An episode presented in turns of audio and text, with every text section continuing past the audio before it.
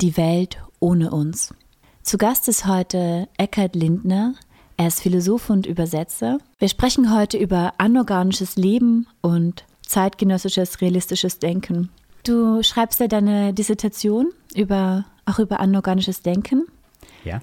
Warum beschäftigst du dich mit diesem Themenfeld? Äh, danke erstmal, äh, erstmal für die Frage.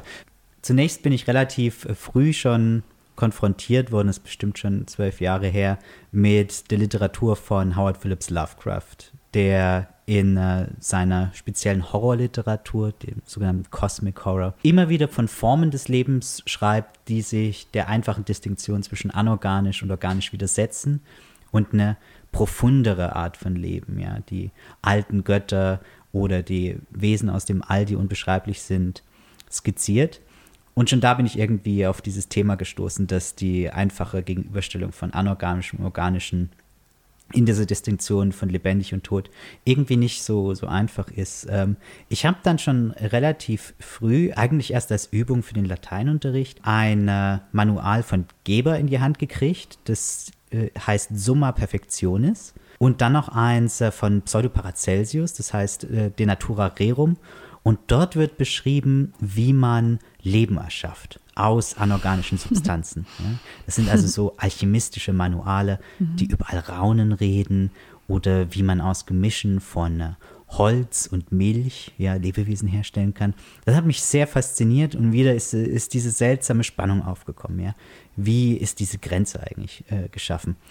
Was mich dann, als ich schon studiert habe, dazu gebracht hat, mich intensiver mit dem Leben und den verschiedenen Lebensarten zu beschäftigen, ist äh, dann ein Ereignis von 1978 eigentlich, dass in Sunji die Pot City gebaut wurde, eine äh, Stadt der Zukunft, wie es hieß, die also mit den Bedürfnissen der Menschen wachsen konnte und die ausgebaut werden konnte. Äh, die ist aber aus finanziellen Schwierigkeiten und auch äh, wegen mysteriösen Todesfall dann 1980 äh, schon verlassen worden und man wollte sie dann 20 Jahre nach dem Bau, also 2008, abreißen. Und bei diesem Abriss ist aber aufgefallen, dass in diesem Areal eine ganz neue Orchideenart gewachsen ist. Also eine Orchideenart, die sich ganz perfekt an diese Gegebenheiten dieser Stadt angepasst hat. Und nicht nur das, also ist es eine ganz neue symbiotische Art von Beziehung zwischen äh, den Gottesanbeterinnen und den Orchideen aufgekommen. Es haben nämlich nicht nur ein paar, sondern äh, 10 Millionen Individuen in dieser Pod City gelebt, von diesen neuen Orchideen und den Gottesanbeterinnen, die ganz neue Arbeitsteilungen hatten. In der Form, wie sie Nahrung beschafft haben, wie sie Lichtquellen freilegen, die perfekt an diese City angepasst war. Und mir wurde irgendwie äh, da klar, dass die Stadt der Zukunft, ja, vielleicht nicht nur uns gehört und vielleicht nicht nur uns beherbergt, sondern auch tierisches, pflanzliches, vielleicht maschinisches Leben, ja, vielleicht noch xenobiologische Formen, die wir noch gar nicht kennen. Das heißt, man muss sich irgendwie, ja, in den Konstellationen, die wir zukünftig sehen werden, das heißt in den verschiedenen Arten des Lebens und Weisen des Lebens, wie auch das Leben sich verändern wird, über diesen Begriff des biologischen und organischen Lebens nachdenken und die neuen Formen bedenken, die dieser Begriff auch äh, treffen soll.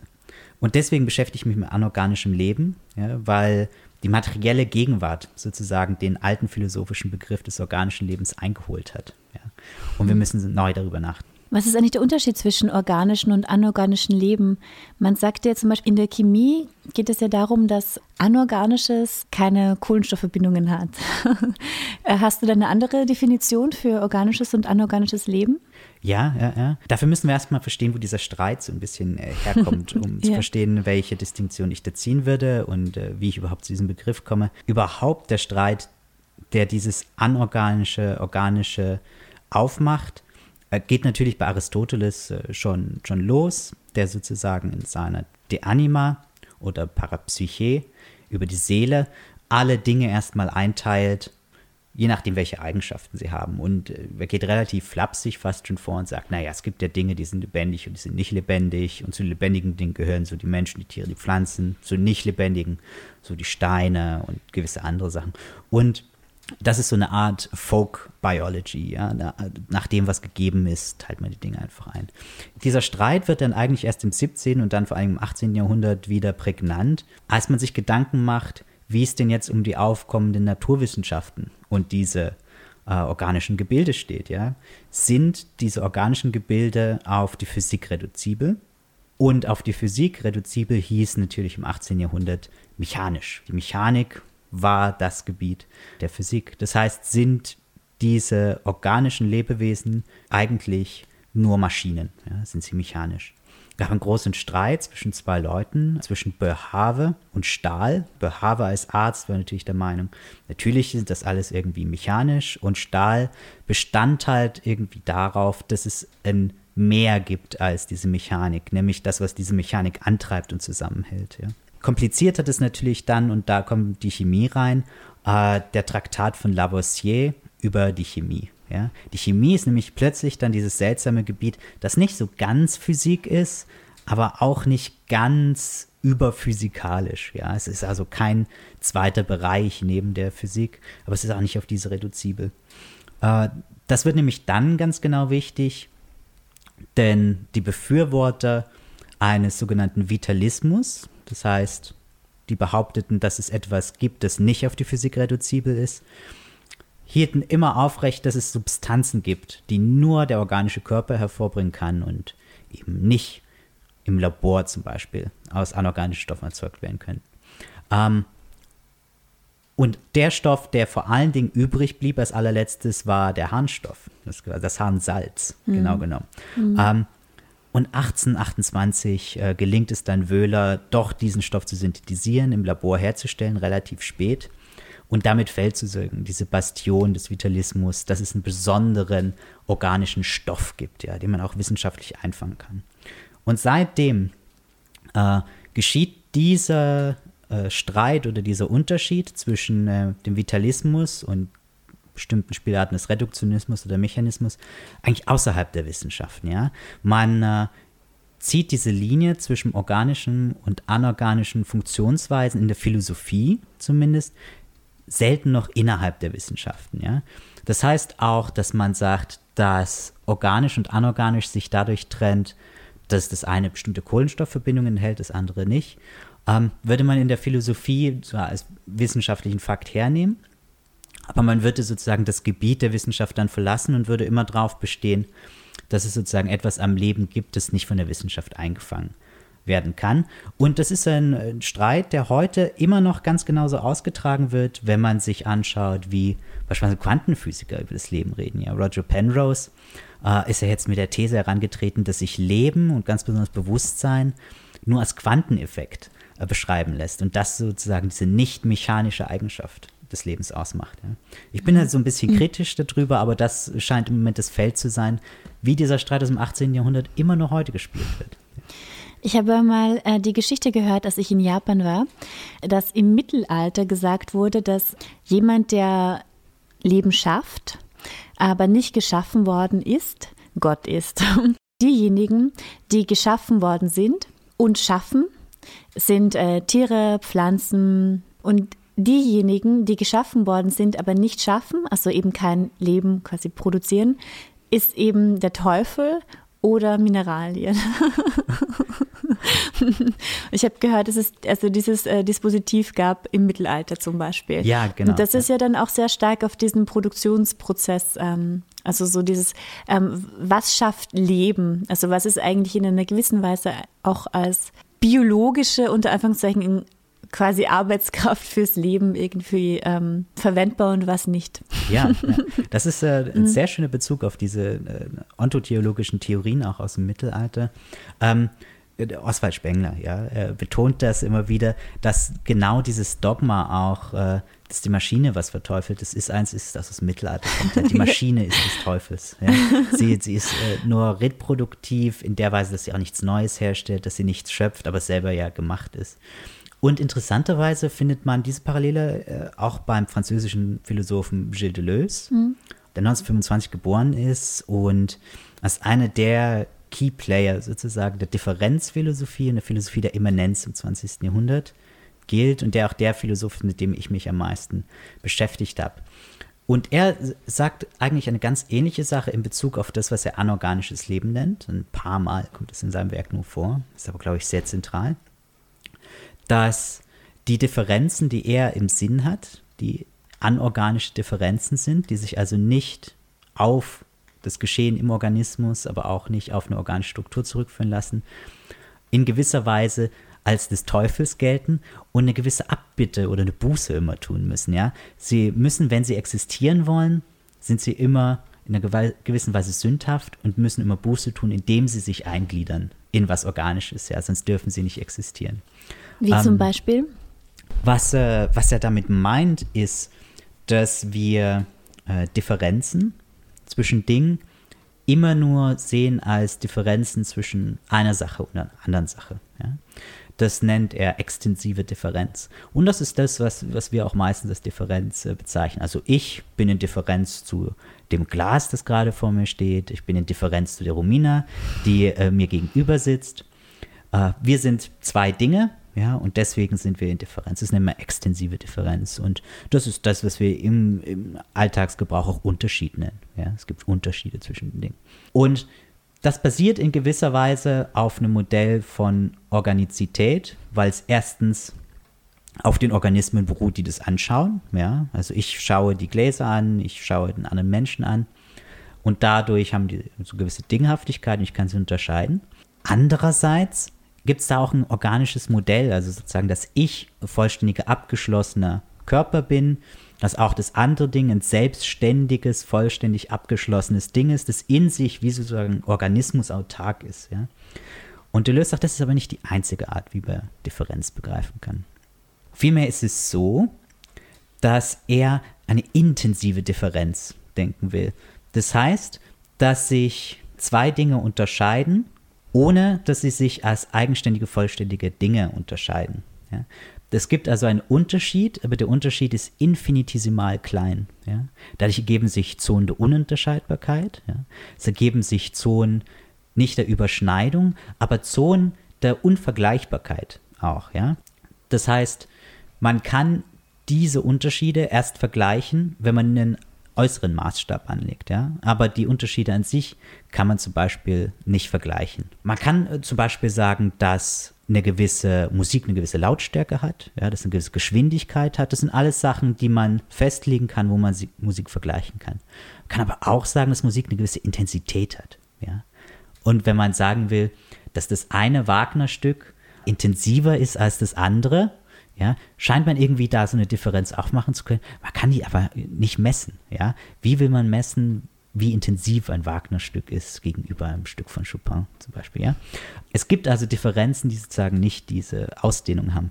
Und Deleuze sagt, die sind aber in der klassischen Philosophie immer des Teufels. Ja, die dürfen zum Beispiel nur existieren, wenn sie wieder eingegliedert werden ja, in diese extensiven, extensiven Differenzen. Das ist so eine der Grundlagen dieser Differenzphilosophie. Warum heißt sein Werk Differenz und Wiederholung? Ja, ähm, Deleuze Hauptwerk heißt Differenz und Wiederholung aus einer ganz, ganz paradoxen Stellung heraus. Ja. Wiederholung heißt für Deleuze etwas anderes als zweimal dasselbe. Ja. Meistens begreifen wir Wiederholung dadurch, dass einmal was geschieht und dann geschieht es nochmal und dann nochmal in derselben Weise und dadurch können wir sagen, das ist eine Wiederholung.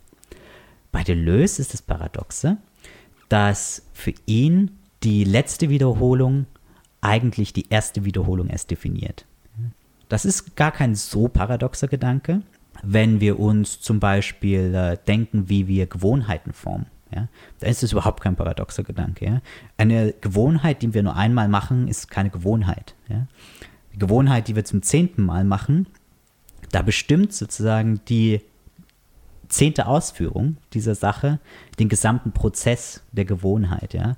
Das macht dann die Gewohnheit erst aus. Das heißt, retrospektiv bestimmt dieses letzte, die letzte Wiederholung äh, die erste. Und Deleuze hat genau diese seltsamen Arten von Wiederholung im Sinn. Zweitens heißt es Differenz und Wiederholung, weil er genau auf diesen äh, bereits beschriebenen Prozess der Differenz hinweisen will. Wenn wir jetzt davon ausgehen, dass es nicht nur extensive Differenzen gibt, also Dinge, die sich so gegenüberstehen, sondern diese seltsam intensiven Differenzen, müssten wir uns ja fragen, wie kommen die Dinge dann überhaupt so zustande, wie erscheinen die so? Heißt, wären Dinge einfach feste, autarke Dinge. Und Deleuze sagt, weil die sich halt wiederholen, ja?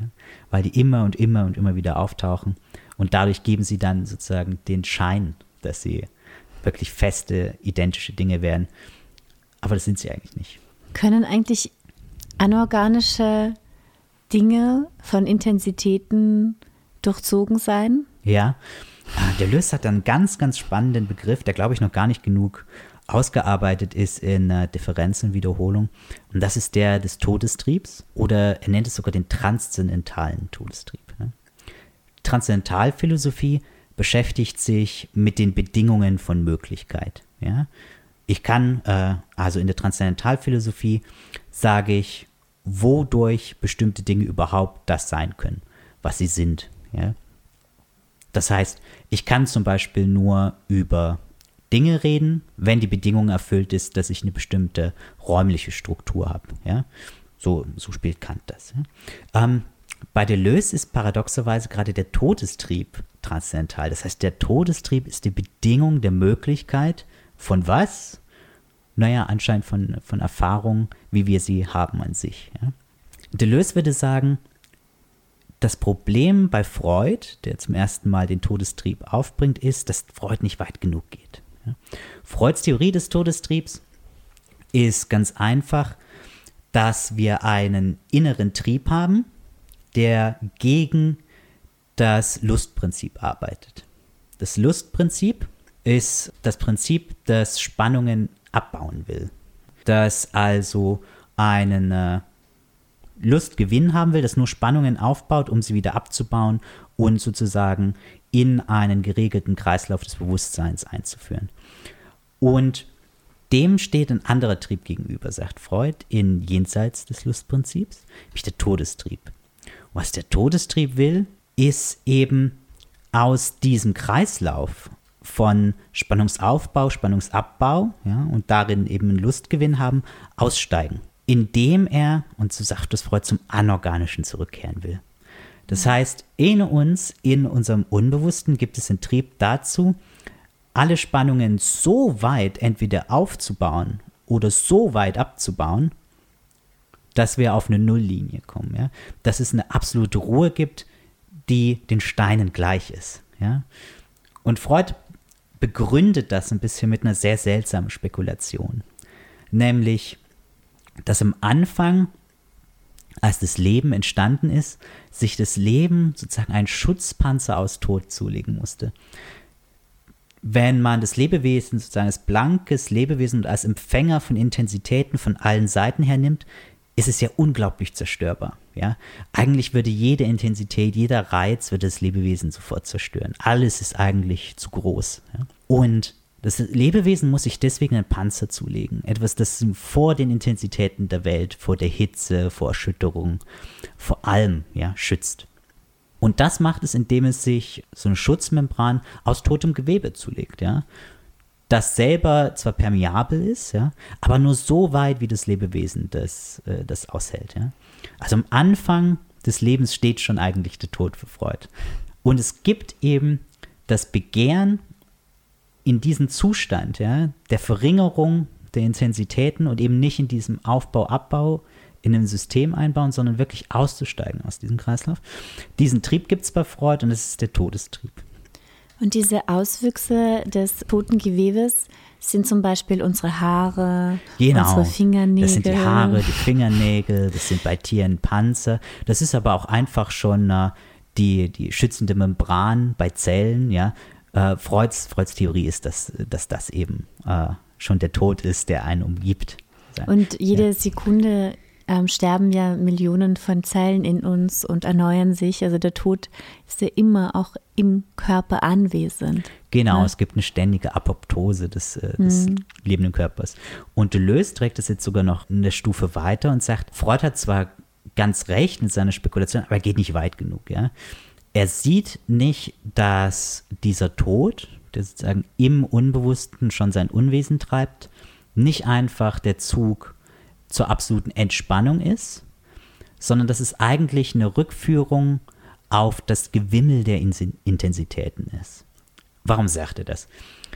Nun, es geht darum, dass das Lustprinzip jeden Reiz in ein gewisses System bringen will, nämlich in das System, wo er genossen werden kann. Das heißt, wo sich Spannung aufbaut und Spannung abbaut in einer geregelten Form. Ja? Für uns ist zu viel Reiz schlimm, für uns ist zu wenig Reiz langweilig, das ist alles Leiden. Aber diese bestimmte Form, ja, das kennen wir alle, wo gerade genug Reiz da ist, dass es, dass es gut ist und dann wird er wieder abgebaut. Ja? Das ist eine ganz lustvolle Sache, wo Spannung aufgebaut wird. Es wird, äh, wir wollen irgendwas, wird Spannung aufgebaut und dann bekommen wir es und die Spannung wird in einer geregelten Form wieder abgebaut. Ja? Äh, diese Triebbefriedigung ist für Freud ja Lust. Und Deleuze sagt, naja, wenn alles so funktionieren würde, dann würde die ganze Welt sozusagen in diesen Systemen aufgehen. Alles wäre in dieser Form, in diesem System ja schon geregelt. Das Lustprinzip würde um sich greifen und alles einnehmen. Deleuze sagt, es gibt ein Prinzip, das dem gegenübersteht das vielleicht sogar tiefer ist als das Lustprinzip. Und das ist dieser Todestrieb, nämlich das Ausbrechen aus diesen Systemen ne, und in dieses Gewimmel der Intensitäten eingehen. Also anstatt äh, ruhig wie ein Stein zu werden, sagte Lös, äh, werden wir eigentlich äh, intensiv, werden wir aktiv wie ein Stein, nämlich indem wir aus diesem organischen Kreislauf von Lust aussteigen und eben in dieses Gewimmel der Intensitäten einsteigen. Er schreibt ja auch am Ende von Was ist Philosophie, dass der Künstler, der Wissenschaftler und der Philosoph ganz tief in das Chaos eindringen muss, um von dort Intensitäten zurückzuholen. Ja, ja, ja. Meinte damit mit diesem Chaos und dem Hades. Also er meint auch, dass er in den Hades eintauchen muss, in die Hölle, in das Chaos, um von dort etwas zurückzubringen. Mhm. Meinte damit äh, in diese Intensitäten und das, in das Gewimmel des Anorganischen einzudringen? Ja, ja, ja, ja.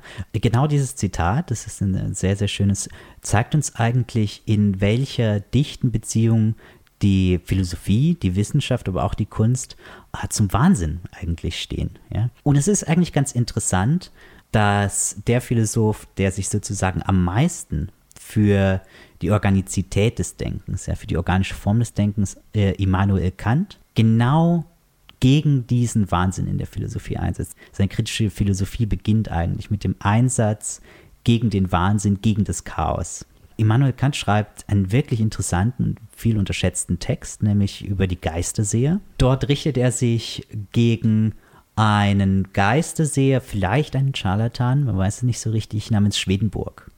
Schwedenburg wird engagiert von äh, Hofdamen meistens, damit er mit den Verstorbenen kommuniziert. Und Immanuel Kant stößt es äh, ganz schwer auf. Und man weiß am Anfang gar nicht so richtig, warum ihn das eigentlich so stört. Ja, ihn könnte das ja kalt lassen. Aber er schreibt einen ganz langen Traktat gegen den Schwedenburg. Und bald wird klar, was eigentlich die Frage ist. Man könnte natürlich sagen, dass die einfach Geister sehen, weil die einen neurologischen Schaden haben, oder man sagt, das sind einfach Betrüger. Kant sagt, nein, nein, ich will, ich will das wirklich ernst nehmen und will sagen, vielleicht sind die wirklich Geister, ja, vielleicht erscheinen denen wirklich Geister. Denn da gibt es eine bestimmte philosophische Frage dahinter.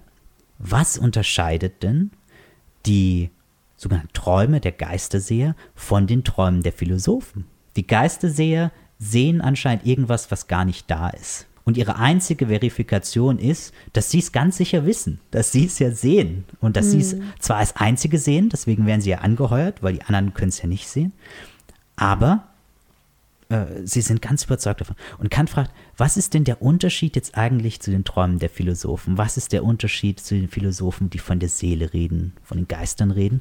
Und, und das betont er immer wieder, von den Philosophen, die vom Leben reden. Ja? Vom Leben als sozusagen nicht mechanische, äh, seltsame Eigenschaft. Und Kants Lösung ja, ist genau dieser interessante Schlag gegen äh, den Wahnsinn. Denn Kant sieht, dass das Schlimme an diesem Wahnsinn, ja, oder das Schlimme an dieser Einbildung ist ja, dass sich kein Mensch daraus selbst befreien kann. Ja. Jedes Mittel der Verifikation, alles, was man benutzt, um aus diesem Wahnsinn der Selbstevidenz rauszukommen, scheitert ja, sobald man das nur selber anwendet. Und sein Mittel ist dann die sogenannte Vernunftwaage einzusetzen. Das heißt, man versucht immer so zu handeln, als würde einen anderer anschauen oder man fragt wirklich jemand anderen und schaut, ob der es auch bezeugen kann. Und alle Dinge, die sozusagen nicht geteilt werden können, die sozusagen nicht kommun sind, er prägt eben dann den Begriff des Sensus communus. All diese Dinge müssen weggelassen werden. All diese Dinge, von denen ich nicht ganz, ganz sicher sein kann, dass es nicht mein eigener Wahnsinn ist. Ja. Alle diese Dinge, die sozusagen nicht äh, zu einer Art des, äh, des Chaos entstehen. All diese Dinge müssen weg. Ja. All diese Dinge müssen rausgeschnitten werden. All die chaotischen Dinge, die nicht geteilt werden können, die müssen weg. Und man muss sich, sagt auf das Mittelmäßige beschränken. Ja. Mhm. Und genau da wird sozusagen der, das Chaos und der Wahnsinn ausgeschnitten und auf die Kommunikation eben reduziert, auch zwischen Leuten, die das anerkennen und so weiter. Und genau da fällt dann eben das, das Organische, das Anorganische rein, denn wir scheinen uns irgendwie alle zu einigen, dass bestimmte Dinge organisch sind, nämlich die, die handeln können, die, die selbst was äh, subjektiv empfinden und so weiter. Und andere sind es nicht, ja. Und solange sie sich darauf einigen können, ja, solange unsere Urteile darüber irgendwie sicher sind, ist es für Kant kein Problem, ja. Für einen Philosophen, der sich natürlich viel mit Wahnsinn beschäftigt und der wie Deleuze aus dem Chaos schöpfen will, für den ist das ein Problem, ja. Mhm. Deleuze wollte ja viel Unsinn affizieren, sagte er. Ne? So. Genau, genau. Und weil wir jetzt über diese Wahrheiten geredet haben, Nietzsche hat ja auch schon so gesagt, es gibt eben keine universellen Wahrheiten oder es gibt nicht die Wahrheit. Du hast ja auch gesagt, dass du über den neuen Realismus forscht. Äh, wann ist diese philosophische Richtung entstanden und welchen Zugang zur Welt oder zur Wahrheit hat dieser neue Realismus? Ja, ähm, ich glaube, dass ganz besonders dieser sogenannte spekulative Realismus, diese sehr konsequente Weiterführung von einem Deleuze ist. Ja. Deleuze als Philosoph ist auch nicht nur einer, sondern es sind seltsamerweise mehrere Figuren, ja, die sich auch widersprechen. Und ich halte diese Richtung halt für die, die konsequenteste, gerade in der Frage des anorganischen Lebens. Ähm, das ist eine philosophische Richtung, die relativ neu ist. Der Name ist 2007 entstanden bei einer Tagung in der Goldsmith University, bei der Quentin Meersu, Ray Brassier, Graham Harmon und Ian Hamilton Grant vorgetragen haben. Und der damalige Moderator Alberto Toscano hat das einfach spekulativen Realismus getauft, weil ihm das äh, ganz treffend schien. Inzwischen haben sich alle dieser vier Reiter der Apokalypse, die das verbreitet haben, schon gegen diesen Namen ausgesprochen. Ja, Ray Brassey ganz besonders richtet sich gegen dieses Branding. Aber ich finde, es hat, so, hat noch was über diese Richtung zu reden, denn es eint sie was ganz Interessantes. Der wirklich kontroverse Standpunkt, den äh, sie vertreten, ist, dass wir seit der Philosophie Kants, ja, seit der kritischen Philosophie eben genau dieses Beschränken auf das Mittelmäßige haben, was heißt, wir können nur über unseren Zugang zur Welt reden. Das heißt, wir können nur darüber reden, wie wir uns auf die Welt beziehen. Das scheint erstmal eine sehr allgemeingültige und sozusagen triviale Aussage zu sein, aber das ist es eigentlich gar nicht. Wir äh, reden also, wenn wir über unseren Zugang über die Welt reden, über solche Sachen wie wie machen wir Erfahrungen mit der Welt? Wie sind die subjektiven Strukturen geschaffen? Wie ist die Sprache geschaffen? Wie sind die Machtstrukturen geschaffen? Wie ist der Leib beschaffen und so weiter? Der mir den Zugang zur Welt ermöglicht. Und all diese Analysen äh, mögen richtig sein, ja, die sind auch sehr interessant und die sind auch sehr gewinnbringend. Die Sache ist bloß, dass sie gleichzeitig zwei Dinge unmöglich machen. Erstens machen sie unmöglich den Gedanken, dass wir das Sein oder das Denken als zwei getrennte Sachen begreifen können, weil wir sie immer nur aufeinander bezogen begreifen. Und wir können nicht denken, dass sie identisch sind, ja? was ich äh, persönlich am interessantesten finde. Und der spekulative Realismus versucht jetzt eine Philosophie zu bauen, die nicht auf unserem Zugang zur Welt beruht, die also zum Beispiel eine Welt ohne uns denkt. Ja? Eine Welt, die nicht auf uns angewiesen ist, bei der das Denken aus dem Sein kommt, anstatt das Sein aus unserem Denken. Und das ist eine ziemlich schwierige Sache, besonders wenn man sich die gegenwärtige Philosophie-Landschaft anschaut. Das heißt, sie möchte besagen, dass der Mensch immer gefangen ist von seiner subjektiven Wahrnehmung, dass es nur ein Zugang ist, also dieses Säugetier, das wir sind in dem Sinne und dass zwischen uns und der Welt eben Sinneseindrücke, Bewusstsein, Sprache, äh, soziokulturelle Bedingungen sind und die Wirklichkeit an sich gar nicht oder niemals vollständig fassbar sein kann. Genau, das, mhm. ist, äh, das ist zumindest die, die, sozusagen die Behauptung der, der klassischen, mhm. äh, modernen Philosophie, dass wir uns nicht wirklich auf die Realität als solche beziehen können, sondern eigentlich nur auf die Wege, wie uns die zugänglich ist. Ja? Und was die jetzt nicht so bescheidene ja, Annahme der sogenannten spekulativen Realisten ist, ist, dass das schon sehr wohl möglich ist, eben eine Welt zu denken, die nicht von uns abhängt, die also nicht durch all diese Sachen, durch Sprache, durch unseren Körper, durch unsere Erfahrung bedingt ist, ja. Das heißt, eine Welt eben wirklich ohne uns, das heißt eben eine, Spra eine Welt ohne Sprache, ohne körperliche Affektion im Sinne von menschlichen Körpern und so weiter. Und das gibt es, das gilt es zu denken. Und da ist eben der Begriff des anorganischen Lebens äh, ganz besonders interessant. Und wie kann man über eine Welt ohne uns nachdenken? Denn wenn wir denken, sind wir ja immer trotzdem limitiert. Welche Form von Intelligenz kann oder in welcher Form von Intelligenz kann man über eine andere Form zu denken, denken? Ja, ja, ja. Da, das ist eine vollkommen berechtigte Frage. Ja. Ähm, zuerst mal dieses Problem zeigt sich sozusagen stilistisch schon im Schreibstil diese mhm. Realisten auch. Kann dein Haar denken, zum Beispiel, dein anorganisches Haar. Ja, ja, ja. Kann dein anorganisches Haar über eine Welt ohne den Körper nachdenken? Ja, ja, also die Frage ist weniger, ob die Dinge selber über sich nachdenken können und über die Welt nachdenken können, sondern die Frage ist eigentlich, gibt es diese Welt ohne uns? Ja? Gibt es eine Welt, die nicht von uns abhängig ist? Und wenn es sie gibt, wie, wie ist sie? Ja?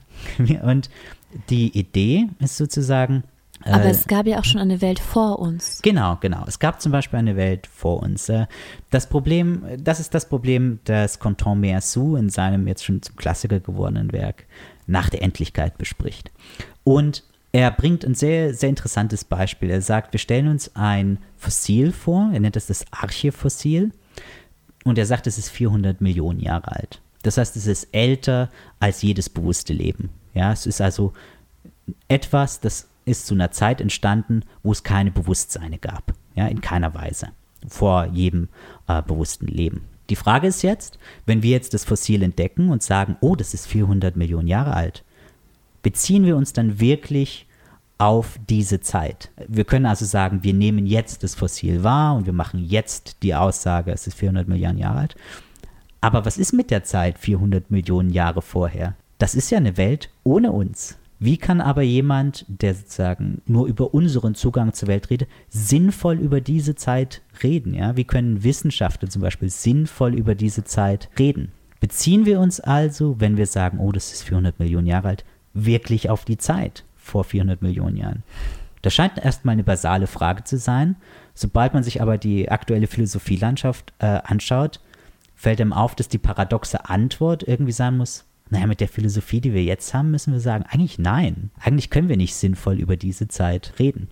Und deswegen brauchen wir eine realistische Philosophie, die auch diese Zeit denken kann, ja, vor und vielleicht auch nach uns. Vielleicht sind wir irgendwann mal weg, vielleicht schaffen wir es nicht in die Galaxie raus, ja, und die Sonne frisst uns irgendwann auf in ungefähr viereinhalb Millionen, äh, Milliarden Jahren, ja. Wie denkt man diese Zeit?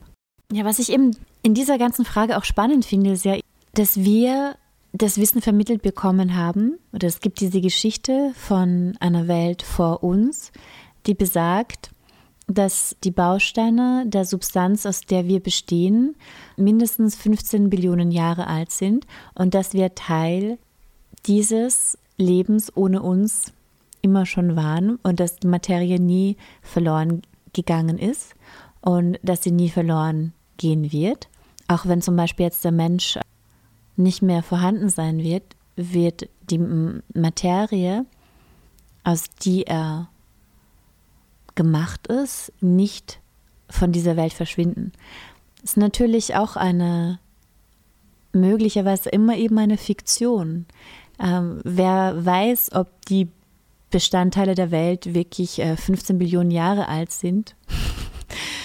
wer erschafft eben auch diese Geschichten und woher kann man das genau besagen, wie alt äh, zum Beispiel äh, dieses Fossil ist. Ja, das ist, ähm, Ja, mhm. genau. Ähm, das ist ein sehr schönes äh, äh, Argument. Ähm, das ist sozusagen eigentlich das äh, sogenannte Master-Argument des Idealismus. Ja, vor allen Dingen von äh, George Berkeley ja ähm, populär gemacht, beziehungsweise eigentlich nur von George Berkeley so richtig vertreten. Ähm, Bischof Berkeley hat einen Idealismus vertreten, der der Formel gefolgt ist: Esse est percipi. Ja, Sein ist das, was wahrgenommen wird. Außerhalb dieses Seins äh, gibt es nichts. Es gibt nichts so was wie reale Materie, denn wir geraten halt immer wieder in den gleichen Widerspruch, wenn wir sagen, es gibt reale Materie, dass uns jemand fragt, aber woher weißt denn du das? Und wir immer sagen müssen, weil ich die halt wahrnehme, ja, weil ich die halt irgendwie durch meinen Zugang zur Welt nur bestätigen kann. Deswegen sagt Berkeley, Sein und Wahrnehmung sind dasselbe. Ja? Und sehr weit, ja, entfernen wir uns eigentlich gar nicht mit anderen Philosophen.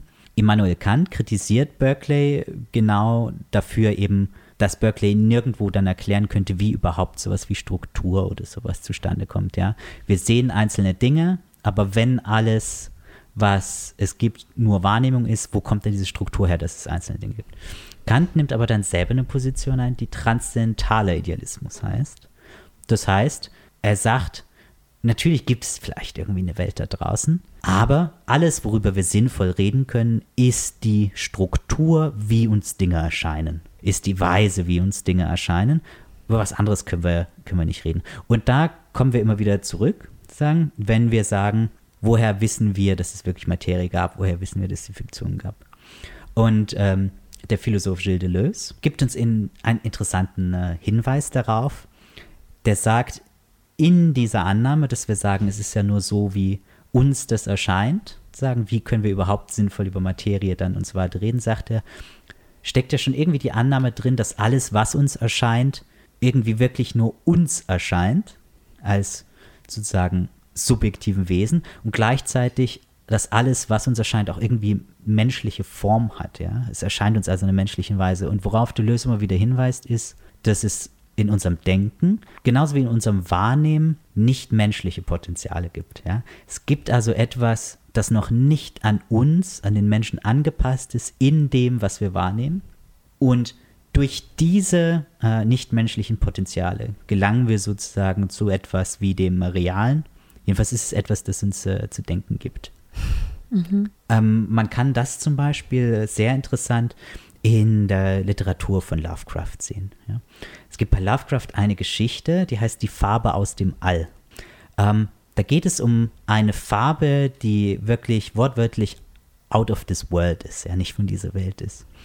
Also da stürzt ein Meteor in eine kleine Stadt ab und in diesem Meteor ist eben diese seltsame, unbeschreibliche Farbe. Ja die Lovecraft nur andeutet. Er sagt eben, man kann sie nicht beschreiben. Ja? Sie kann sehr wohl wahrgenommen werden und sie kann sozusagen im Zuge dieses Romans auch gedacht werden, aber sie kann nicht, nicht beschrieben werden, sie kann nicht repräsentiert werden. Und diese Farbe fängt dann langsam an, diese Stadt zu infizieren, macht die Leute wahnsinnig. Ja, da haben wir diese seltsame Verbindung wieder von Wahnsinn und diesem unrepräsentierbaren Leben und zerstört dann nach und nach die Bevölkerung, ohne dabei scheinbar eine böse Absicht zu haben, ja, ohne dabei irgendwas zu wollen, ohne irgendeinen Plan damit zu verfolgen, sondern es breitet sich einfach nur ganz indifferent aus und zerstört dabei scheinbar unabsichtlich die Bevölkerung dieses, äh, dieses Dorfes.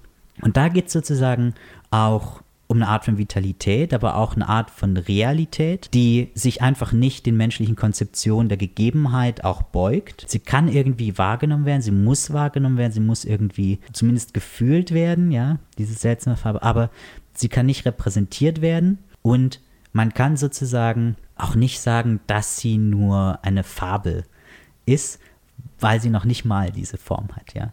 Und das Gleiche könnte äh, die Form sein, wie man Materie denken kann, eben als das nicht erscheinende, nicht repräsentierbare, das aber erst möglich macht, dass überhaupt etwas erscheint. Ja, als du gerade jetzt äh, gesprochen hast über die, diese Farbe, die nicht wahrnehmbar ist, musste ich eben auch an Viren denken, zum Beispiel.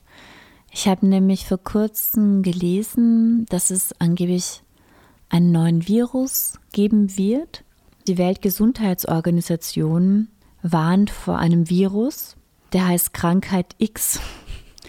äh, soll so stark sein wie Ebola oder das Lana-Fieber. Es ist ein noch unbekannter Erreger, der vorausgesagt wird und äh, zur Massenvernichtung von Menschen führen wird, also von Leben. Mhm, mhm. Und ich finde das total spannend, weil das ist eben auch eine, ein Virus, der, der noch gar nicht existiert, aber der vorausgesagt wird. Und ich musste jetzt, ich muss jetzt auch mit dieser Farbe verbinden, weil es ist eben etwas, was nicht sichtbar ist und doch so machtvoll zum Tod von sehr vielen Menschen führen soll, laut Weltgesundheitsorganisation. Mhm, mhm. Das ist, äh, das ist ein sehr, äh, sehr, sehr interessantes Beispiel. Viren überhaupt sind äh, ein sehr, sehr spannendes Material eigentlich für die Philosophie, denn philosophisch gesehen geistern Viren so ein bisschen im Niemalsland der Taxonomie rum, denn äh, sie haben nicht wie die Tiere einen richtigen Zellkern, sind aber auch keine Pflanzen. Ja? Und unter den Biologen gibt es eine ernsthafte Diskussion, ob Viren eigentlich sowas wie Lebewesen sind oder nicht, ja, ob die überhaupt lebendig sind.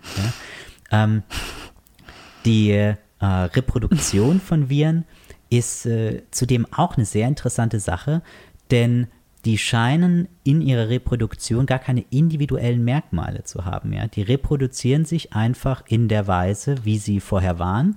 Einige von denen mutieren, ja? also haben andere Resistenzen dann und so weiter. Aber im Grunde replizieren sie sich einfach, ohne vollständige Individuen zu sein. Sie sind äh, selber eigentlich eher feldartige Kreaturen, ja, keine singulären, individuierten Kreaturen, sondern feldartige Kreaturen, die auch eben in ihrer parasitären Lebensweise nur in Verbindung mit jemandem leben. Michel Serre hat ja auch ein interessantes Buch geschrieben über Parasiten. Ja, genau. Der Parasit ist ein, ist ein spannendes Lebewesen. Ähm, weil wir normalerweise aus der französischen Diskussion von Jacques Derrida her, ja, der hat sich viel über die Gabe Gedanken gemacht. Und die Gabe ist bei Derrida eben etwas, das dem Tausch entgegensteht. Ja. Es gibt viele reziproke Tauschverhältnisse, ja. Ich kann jemand bezahlen, was zu tun. Es kann aber auch jemand was für mich tun, ich kann ihm danken, ja. Dank ist auch sozusagen eine Form von Reziprozität da. Und Derrida äh, beschreibt die Gabe halt genau als etwas, das nicht reziprok ist, ja, das auch nicht reziprok sein kann sozusagen, ich gebe jemandem etwas, ohne dass es möglich ist, dass er mir dafür dankt. Ja, und Michel Serre, ein bisschen Spaßvogel, sagt, ja, aber ist der Parasit nicht die gleiche Art von äh, Lebewesen, nämlich eins, das sozusagen negative Gabe macht, ja, den Raub, ja, ähm, nämlich der wegnimmt, ohne dass man von ihm irgendwas auch verlangen könnte, ja, der gibt einem nichts, ja, und genauso gehen wir auch mit mit Viren um. Ja? Wir, wir kämpfen die, ohne dass wir viel von denen auch erwarten, an Dank. äh, und Gilles Deleuze ähm, sagt interessanterweise eben auch in Differenzwiederholung, damit geht die ganze Sache eigentlich los bei ihm, ja, dass der Unterschied, also die extensive Differenz, dem Tausch entspricht, während die intensive Differenz der Gabe oder dem Raub entspricht. Ja. Ich musste auch an Nietzsche denken. In seinem Buch Also sprach Zarathustra geht ja auch äh, Zarathustra auf diesen Berg hinauf und er möchte der Sonne, der Spenderin des Lebens, etwas zurückgeben, da sie ja ihm das Leben geschenkt hat. Und er kommt dann rauf mit verschiedenen, ähm, äh, verschiedenen Mitteln, wie ich glaube, ich glaube, es war Nahrung oder so. Und, und dann verfüttert er alles an die Tiere und schmeißt es um sich, weil er dann draufkommt, dass wenn du das Leben bekommst, bekommst du gleichzeitig deinen Untergang. Und deshalb bist du niemandem zu Dank verpflichtet. Ah, und das passt eigentlich ganz gut zu diesen Viren. ja, ja.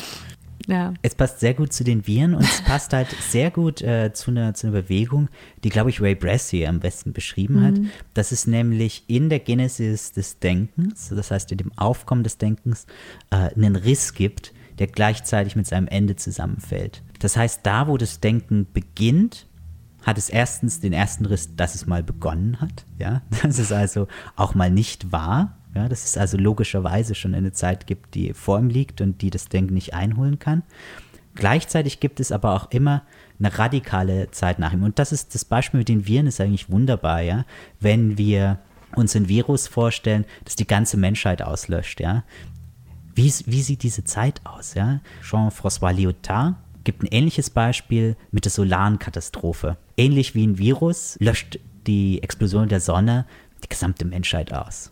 Wir haben uns lange damit beschäftigt als Philosophen, welche Fragen legitim sind, wie wir die Fragen beantworten sollen. Wir haben uns häufig auch darüber gefreut, wenn wir gar keine Antwort gefunden haben, weil die Frage dann so großartig gestellt ist.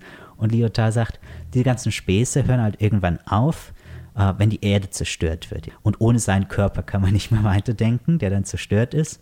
Wie, wie sieht aber genau dieses Szenario aus? Wie sollen wir das denken? Ja? Wie denkt das Denken sein eigenes Ende? Ja? Wie denkt es sein nach sich? Wird keine Totenglocke geben, sagt Lyotard.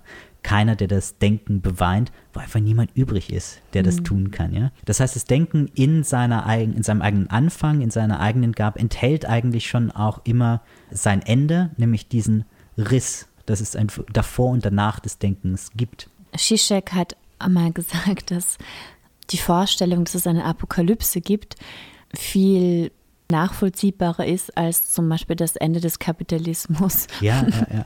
Der bezieht Und, sich, äh, ja, mm. der bezieht sich da auf einen Satz von Frederick Jameson. Äh, Jameson genau, hat gesagt, ja. äh, mm. es ist seltsam, dass wir uns heute viel eher das Ende der Welt vorstellen können als eine kleine Änderung im Kapitalismus. Ja. Mhm. Worauf er damit verweist, ist natürlich, dass wir viele, viele superlative Endzeit-Szenarien auch entworfen haben. Das war so vor, vor so zehn Jahren, war das ja der letzte Renner, ja.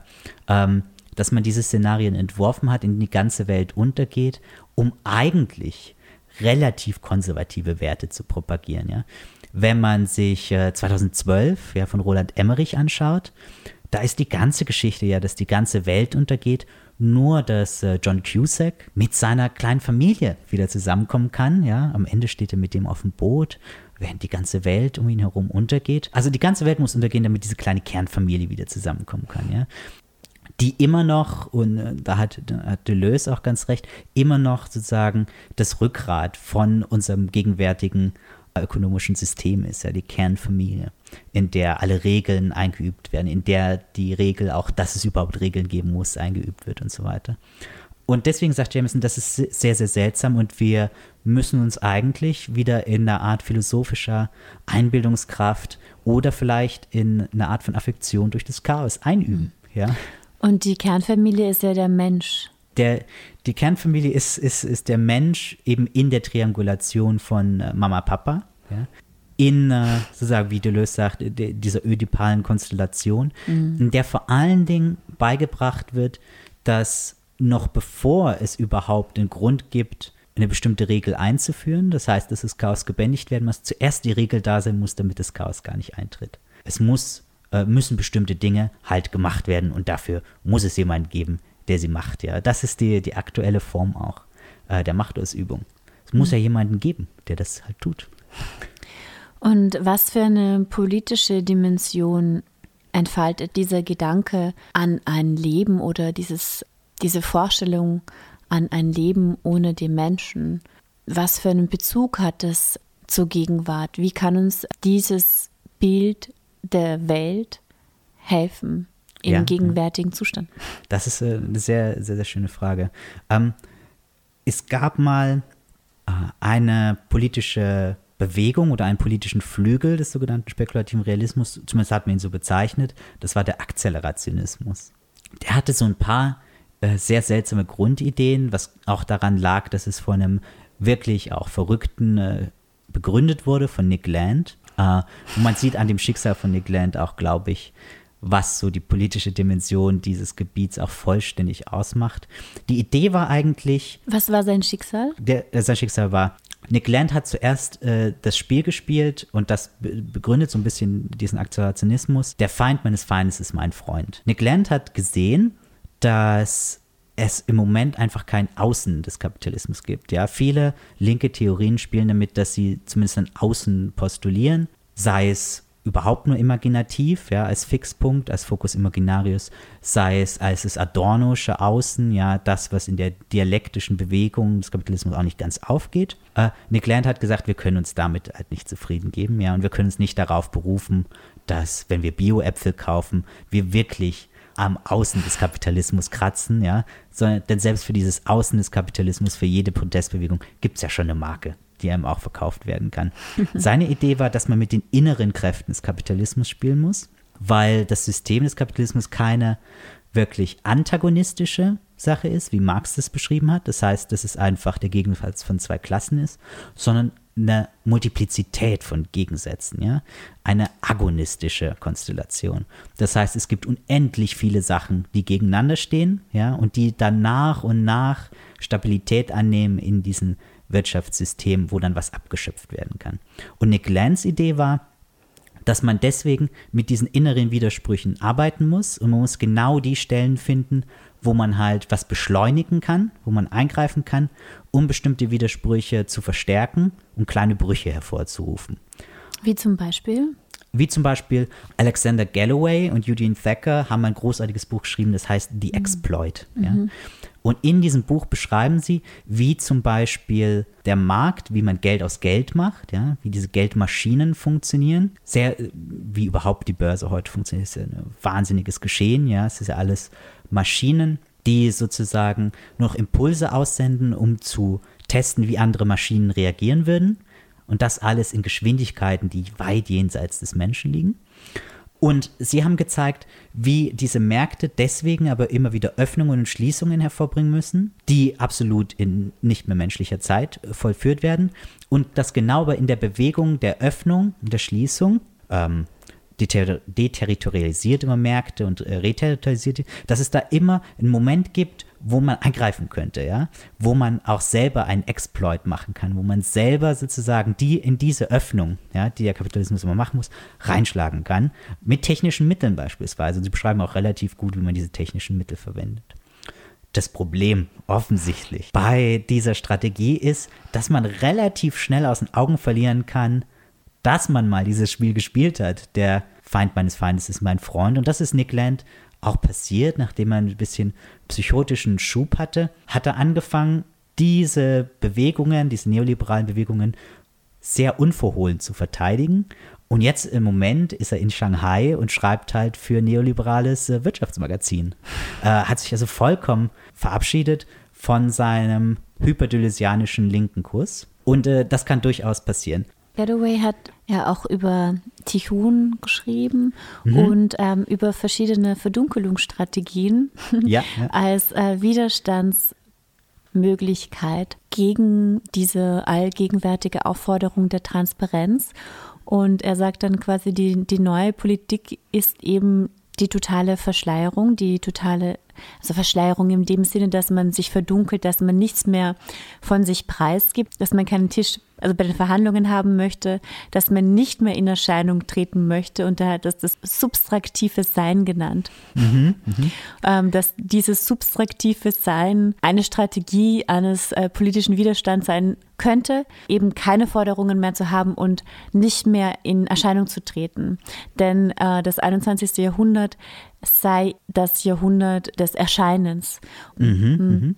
Genau, das ist äh, direkt auch eine Idee, die aus dem spekulativen Realismus kommt, denn genau die Abkehr sozusagen einer Welt, wie sie für uns ist, ist genau eine Abkehr gegen die Welt der Erscheinung und gegen die Welt der Gegebenheiten. Ja, es geht sozusagen in der Philosophie des 20. Jahrhunderts ständig darum, wie uns die Welt gegeben ist, wie sie erscheint. Und Galloway schlägt eben vor, dass wir davon abrücken, macht aber auch so ein bisschen klar, was die Konsequenzen wären, ähm, ob wir sozusagen eine Philosophie des Black Block ja, genau, äh, Blackboxing des Selbst auch. Ne? Genau, Blackboxing ja. des Selbst. Mhm. Ähm, wir müssen uns aber so ein bisschen äh, klar machen, was das auch äh, heißen würde. Ich glaube, es würde vor allen Dingen auch heißen, solche Sachen entweder wie das Internet aufzugeben oder die bekannten Strukturen das Internet aufzugeben, mit dem man sich äh, sonst immer auch der Leute bedient, ja. Und das heißt vor allen Dingen ein radikales neues Verhältnis zu Masse einzunehmen, ja.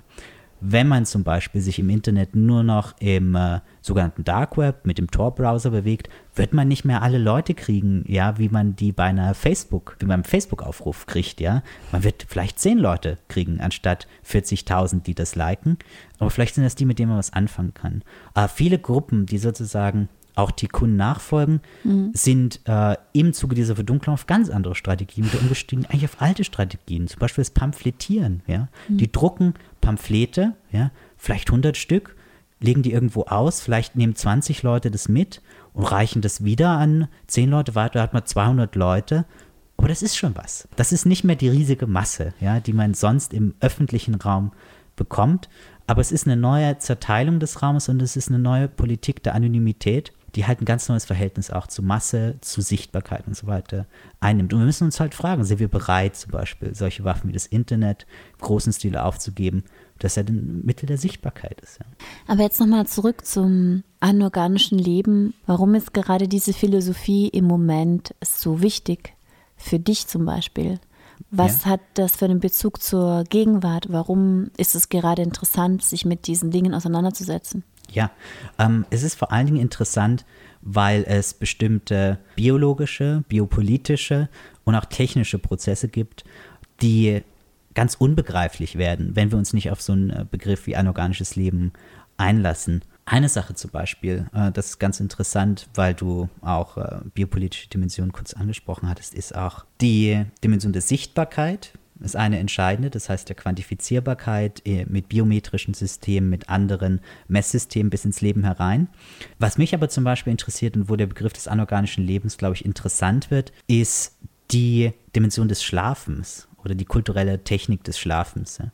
Da sehen wir nämlich, wie zweischneidig dieser Begriff des anorganischen Lebens auch ist. Wir haben bestimmte Biorhythmen. Ja? Also wir müssen schlafen und wir sind dann eine Weile wach und wir müssen wieder schlafen, um uns zu regenerieren.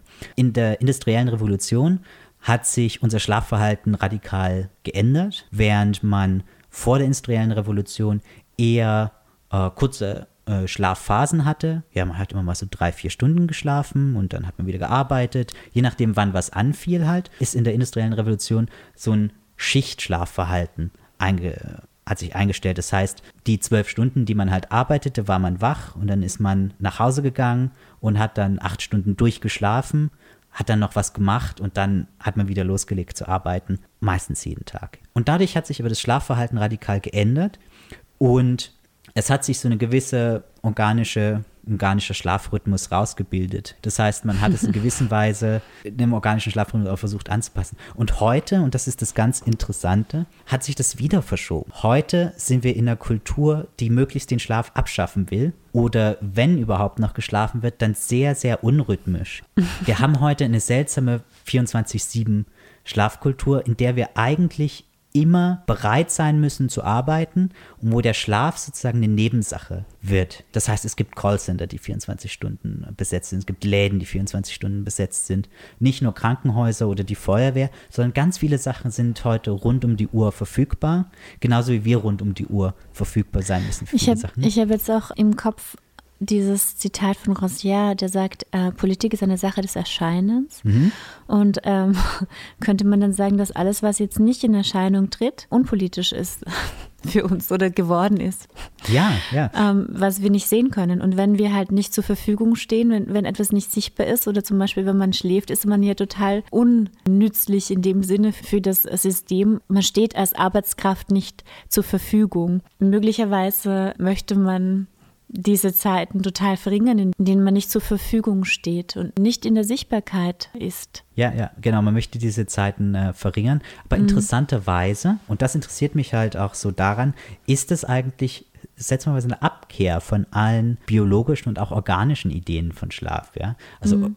als menschliche Lebewesen brauchen wir ja auch organisch Schlaf. Und das abschaffen zu wollen, ja, oder in Formen des polyphasischen Schlafs überzugehen, ja, oder in äh, Ich habe ja. hab gerade gestern über diesen polyphasischen mhm. Schlaf gehört. Kannst du das kurz erklären? Ich habe nämlich gehört, man schläft dann nur vier bis fünf Mal pro Tag 20 Minuten.